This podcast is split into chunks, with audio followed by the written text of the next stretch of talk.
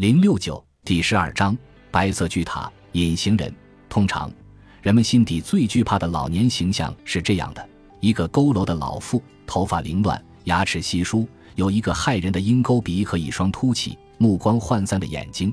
这可能是一个老太婆，一个女巫，一个妖婆。这些都是格林兄弟在寒冷北方收集的童话故事中老人的形象。早在《格林童话》第一次印刷出版时，人们就觉得这些内容会吓到孩子。这就是为什么我想把贝蒂·加拉格尔的家庭医疗照护时间安排在身边没有老年医学实习生的时候。和童话故事里的情节一样，贝蒂家的门牌号是六百六十六。位于一条平坦的街道上，社区看起来一副世界末日的景象。大多数房门前的花园都被改成了水泥车道，两边是疏于打理的灌木丛和长满枯草杂草的草坪。就连那些被精心打点的房屋也显得破旧乏味。有时，一逢著名的旧金山市大雾天气，我就会想，为什么在旅游地图和大多数当地新闻里都找不到这个社区的痕迹呢？是因为住在这里的人都像这些房子一样凋敝吗？我们所处的城市瞬息万变，聚集着众多技术人才、美食家、创业家和硅谷富豪，他们开发探索着城市各个角落，竟没有一个人对贝蒂的社区感兴趣。贝蒂既不粗鲁，也不是什么危险人物，他从不像其他难相处的患者那样打人、骂人、吼叫、咬人、踢人。吐口水或抓人，他虽然是个盲人，但总是对我的问候回以微笑。每次都问我最近怎么样，耐心回答我的众多问题，并毫无怨言地配合我的医疗照护工作。当我为了监测糖尿病和肾脏疾病情况给他扎针，或者为了检查皮肤状况给躺在病榻上的他脱衣服、翻身，又或者以不会把他弄疼但也不好受的方式戳他、推他时，他唯一的抱怨就是默默半个鬼脸。我认识贝蒂近十年，前五年的家庭医疗照护都在他家客厅进行。他坐在一张褪色的改造版扶手椅上，椅子上装有一对自行车踏板，只有这一对踏板，没有其他自行车部件。在我准备照护设备或将访问记录输入电脑中时，他总是一边踏着踏板一边聊起家人或收听广播节目。他的收音机一早就开着。到他睡前才关掉，通常播放一些乐此不疲的批判所有人类的节目。这些节目谈话不仅针对加利福尼亚州的绝大部分居民，而且涉及照顾他的工作人员和许多医学生。所以我有时会想，如果贝蒂能看到我们，那么他的家庭医疗照护会变成什么样？但这并不是我不想带我的学生来贝蒂家的原因。问题不在于贝蒂的身份，而是他的外表。他的样子不算特别怪诞，但由于他视力丧失，身体越发衰弱，子女不在身边，又至耄耋之年，而照料他的护工工资又极低，几十年来只能提供最基本的日常服务。如此境况之下，每个人都会变成贝蒂这样。他无法打扮自己，也不能要求护工提供额外的服务，比如给他剪个好看的发型，买件漂亮的衬衫。或是像许多更年轻甚至步入中年的白人女性一样涂点面霜、抹点胭脂或口红。然而，人们常常会通过这些外在形象来评价一个人。光看外貌，贝蒂就是人们内心深处对老年的最大恐惧和偏见。可一旦你开始了解他，就会知道他只是一个叫贝蒂的老人，一个丧偶的女人，前母亲俱乐部负责人，一位感到骄傲的祖母和本地球队的忠实粉丝。具有讽刺意味的是，对医学生来说，贝蒂其实是个极好的学习案例。从医学角度来说，贝蒂能活到现在十分了不起。他在很久很久以前就开始注射胰岛素，以防血糖升高造成昏迷或死亡。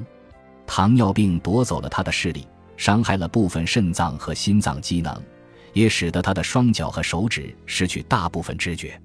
在我刚认识他的那段时间。有研究表明，糖尿病和痴呆症相关联。虽然并不确定这是否属实，但鉴于贝蒂的认知能力在下降，我一直努力让他的血糖保持在正常水平，希望以此减缓他的智力恶化速度。这个方法一直都很有效，直到有一年冬天，贝蒂的血糖毫无征兆地飙升到天文数字，因此不断被送入医院。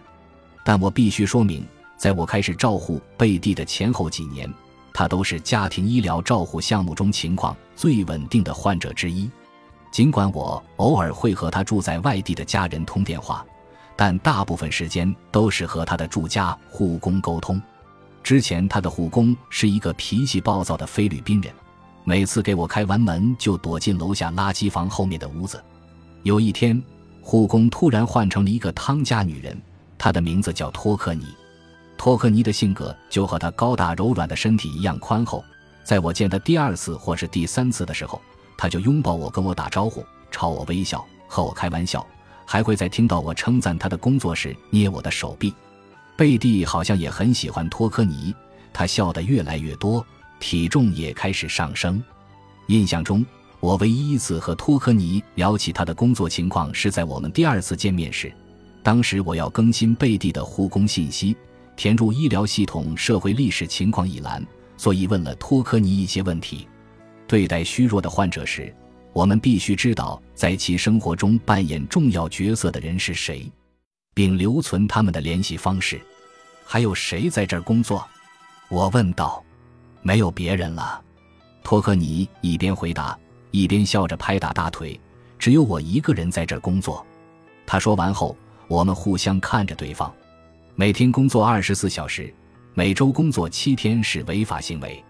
基于这个房子的情况，我严重怀疑托克尼是否有加班工资。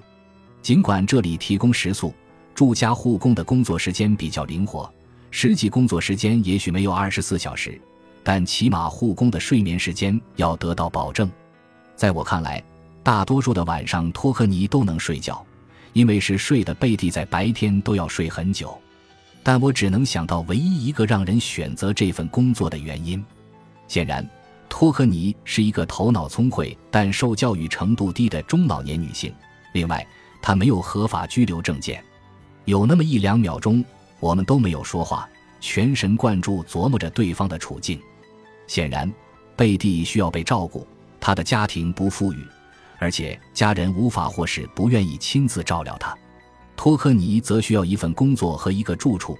他知道如何提供医疗照护，但由于没有合法居留身份，他没有其他选择。所以，虽然他对目前的处境不堪满意，也仍觉得很开心。在某些经济领域，也许无证工人需要和美国人竞争工作岗位。但在我二十多年的老年医学工作经历中，只遇到过极少数能聘请到美国护工的工薪阶层或低收入阶层家庭，因为他们给出的薪水很低。即使是有能力支付更多薪水、提供更多报酬的中高收入家庭，也很难找到照顾老人的护工，因为他们的钱大部分会被中介机构克扣，到护工手里的工资依然少得可怜。然而，护工们才是真正决定老人生活质量的人。在我看来，我的职责是确保患者得到所需要的帮助及患者和护工双方的安全。在理想世界中，护工会得到一份不错的薪水，获得社会福利和保障，会有更多人愿意从事这份工作。但在现实生活中，如果贝蒂的家人不能雇佣托克尼，就只能把贝蒂送去护理院，像大多数老人一样。这是他最怕发生的事情。基于贝蒂复杂的病情和全方位照护需求，我想他在护理院的生活会非常痛苦，也许短短几个月内就会去世。如果他还活着，那么他的家人会卖掉贝蒂的房子来继续支付照护费用。等钱都用完后，就会寻求医疗补助。想到这些现实，我很快就做了决定：只要贝蒂能被好好照料，我无意找任何人的麻烦。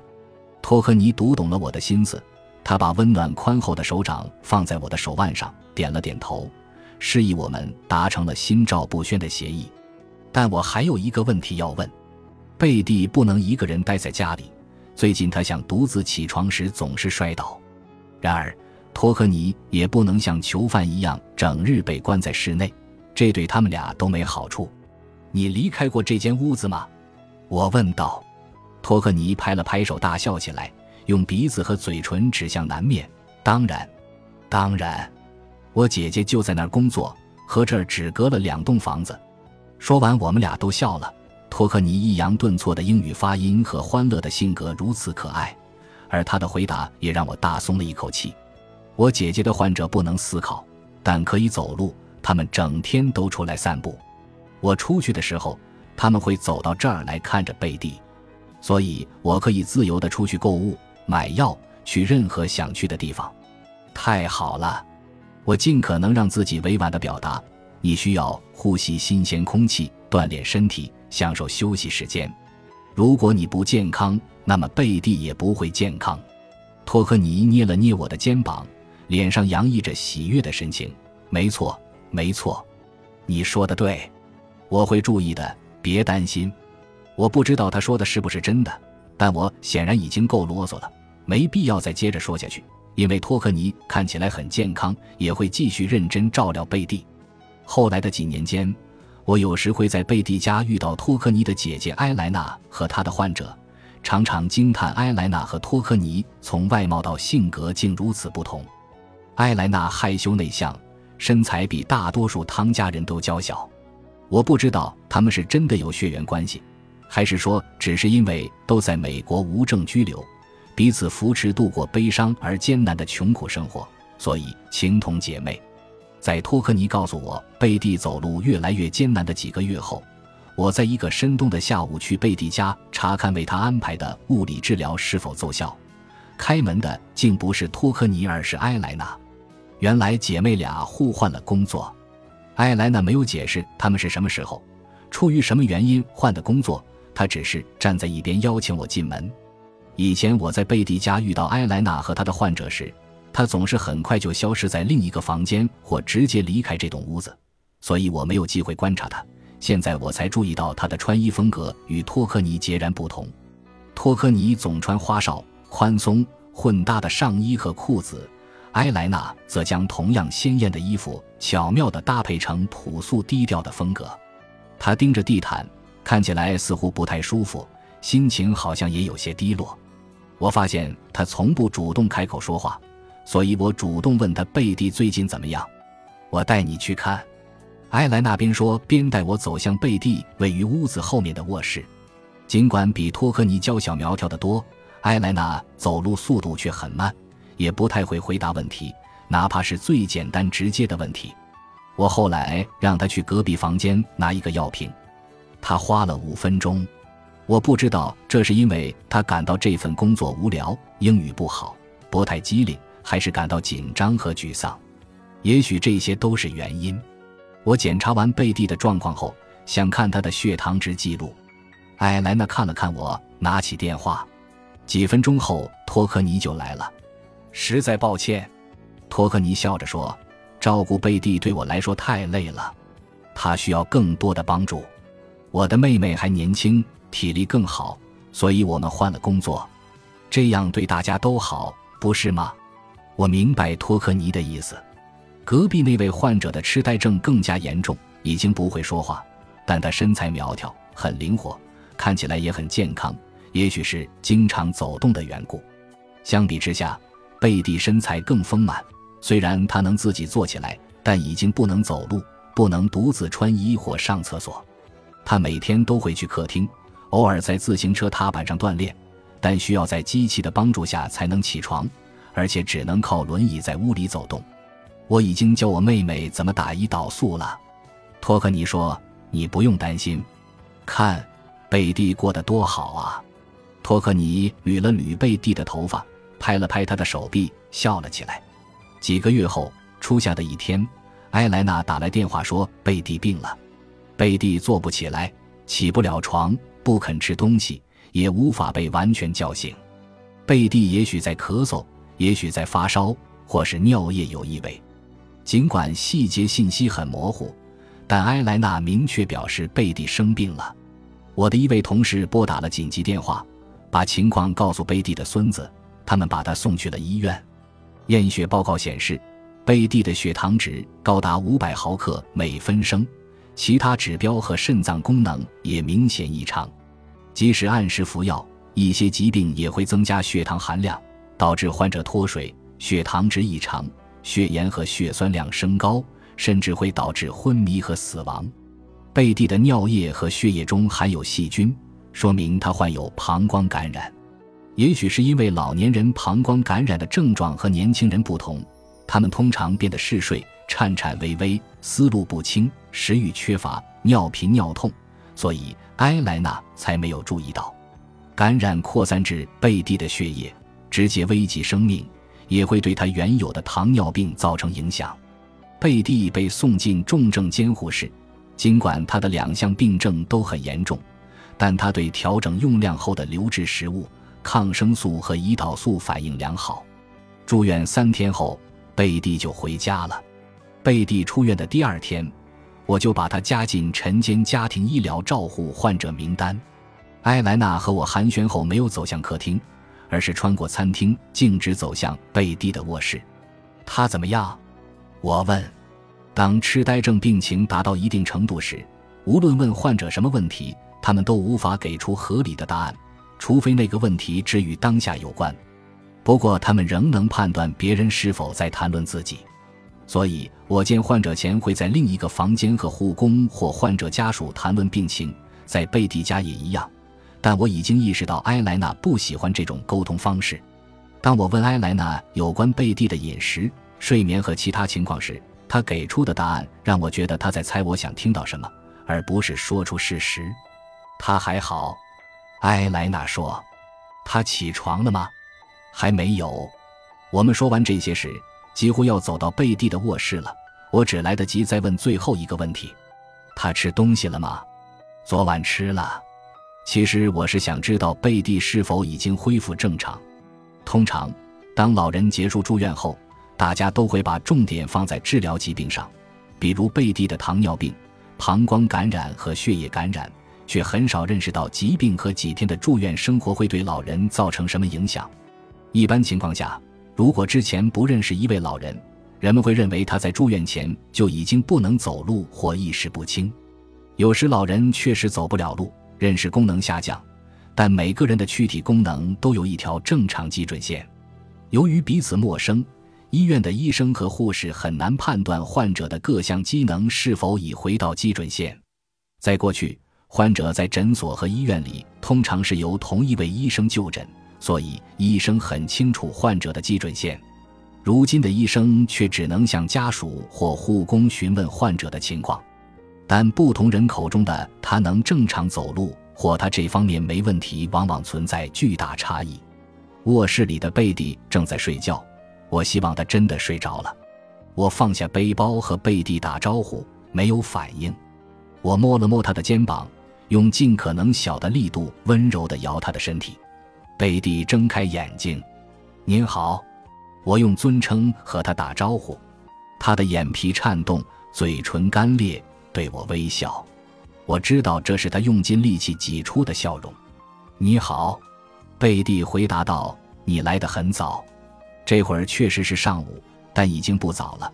不过贝蒂的视力显然无法分辨出白天和黑夜。”他的舌头在口腔和嘴唇间来回移动。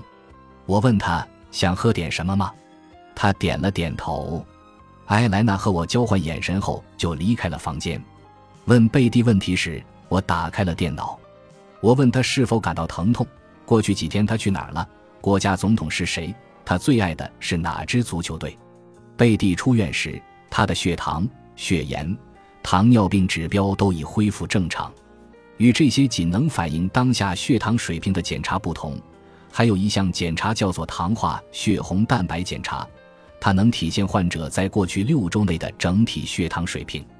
如果你把血糖水平视为学生在单次测验中的成绩，那么糖化血红蛋白检查更像是该生在整个学期的成绩表现。对贝蒂来说，他不仅没通过单次测验，整个学期的成绩还很糟糕。单独来看。他这次的糖化血红蛋白指标并不算高，但高于我照顾他这几年间的任何一个指标结果。医院的医生说要加大贝蒂的药量，他们建议增加他长期摄入的胰岛素剂量，并添加另一种胰岛素。提出这些建议时，他们表现出一贯的令人恼火的自信。如果你是一位主要在诊所而不是在医院工作的基层医疗保健医生，那么他们的口气就是在说你不如他们聪明，是你把情况搞砸了，所以患者才被送来医院。但在如何照顾贝蒂方面，他们的专业程度不过是常规血糖检查，而我的了解程度更像是糖化血红蛋白检查。也就是说，他们只关注症状，不追究背后的病因。没错，贝蒂的血糖水平升高了，但原因是什么呢？由于住院期间的各项静脉注射和抽血，贝蒂的手臂上到处是淤青，但他的意识和大部分生理机能已经恢复正常。如果有一个陌生人看到贝蒂的样子，那么他也许会觉得他在医院被工作人员打了，而不是被救了。埃莱娜为贝蒂端来水和早餐。贝蒂开始用餐后，我把埃莱娜叫到厨房。导致血糖水平升高的原因有很多，最常见的是饮食、身体活动或药物变化。埃莱娜确定贝蒂在住院前的日常饮食、每日活动和运动量都没有任何变化。也许埃莱娜在撒谎，但这不太可能。在他和贝蒂待在一起时，我一个人在屋里四处看了看。有一个碗里放着水果，冰箱里的食材也很丰富，还有两顿做好的饭菜被保鲜膜包着。看来我有必要检查一下贝蒂的药物。艾莱娜拿出一堆从医院带回的纸条，其中有一张很重要，上面列着贝蒂的药物清单。我拿出自己和贝蒂多年来留存的两份服药清单，上面有一些涂改痕迹，有些药被划去，还新增了一些药。对比后，我发现三份清单完全一致，松了一口气。患者每次出院后，药物清单都应该核实无误，否则往往会出问题。接着，我让埃莱娜给我看贝蒂的药瓶，并让她告诉我每天不同时间段分别给贝蒂吃什么药。埃莱娜打开一个药瓶，拧开瓶盖，把一粒药片倒在手心。这个药每天早晨吃一次。收起这个药瓶后，他又打开另一个。这个药每天早晨和晚餐后服用。埃莱娜盯着药瓶时，我观察了她双手和眼旁的细纹，意识到她并没有我想的那么年轻。是她优雅的体态和姣好的皮肤蒙骗了我。埃莱娜把所有药瓶里的药片都依次倒在手心里。包括处方药和非处方维生素 D，全程没有看一眼药物清单或说明书，也没有看我一眼。我心想，也许埃莱娜不识字，或者她在我面前没法安心阅读那些说明。我努力掩饰自己的新发现，假装没注意到她的羞愧，对她说：“非常好，看来你做的很好。我们没有改变贝蒂的药物，所以你可以按照原来的方法给贝蒂喂药。”现在可以给我看一下他的胰岛素吗？埃莱娜打开冰箱，给我看冰箱门边架子上的一排胰岛素瓶。贝蒂需要注射两种胰岛素，埃莱娜很清楚两者的不同以及分别需要多少剂量。然后我突然想到，如果埃莱娜不识字，那么她可能也不认识数字。由于不想让她更尴尬，我犹豫了一分钟，但为了贝蒂的安全，我不得不这么做。我尽量让自己的口吻听起来温和，表现的没有压迫感，但显然埃莱娜还是能听出我的心思。可以让我看看你是怎么注射胰岛素的吗？埃莱娜从柜子上那个放有一堆注射器的碗里取出一支，然后从冰箱里拿出一瓶胰岛素，整个动作比往常更慢。把这两样放在台面上后，她去房间另一侧拿了一小块正方形的东西，我一眼就看出那是酒精棉布。他把包装撕开，用酒精棉布擦拭胰岛素瓶口，然后停顿一下，好像在考虑要不要起身把包装纸和酒精棉布扔进对面的垃圾桶。还好他没有。针头刺进橡胶盖，他对着吊灯向后拉动注射器活塞。这个动作他一动不动保持了一会儿。最后一次调整完活塞后，他把注射器递给我。我看了眼注射器，继续努力让自己显得温柔平静。这就是你准备在早餐时间给他注射的剂量吗？埃莱娜点点头。我尽可能温柔地说：“你可以指给我看注射器上的二十刻度在哪儿吗？”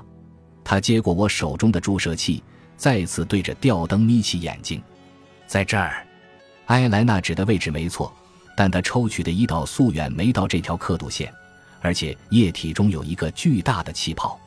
我目测这一管只能给贝蒂注射十至十二单位的胰岛素。我不记得自己当时是如何回应的，只记得脑子里在想：原来如此，我的天啊！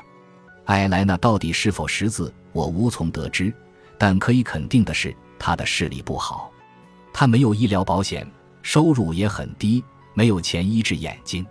后来我从托科尼那里得知，埃莱娜把大多数工资都寄给了远在汤加的孩子和母亲。胰岛素剂量不对，我边说边取下眼镜，没有这副眼镜的话，我也看不清。